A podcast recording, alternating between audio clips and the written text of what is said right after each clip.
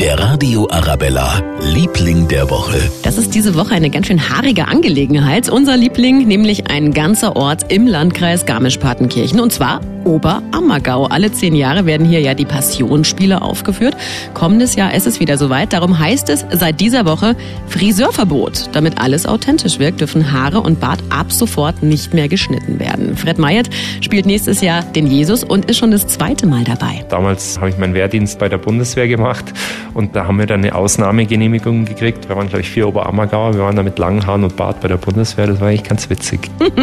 ja, eine 400 Jahre alte Tradition sticht sogar die Bundeswehr.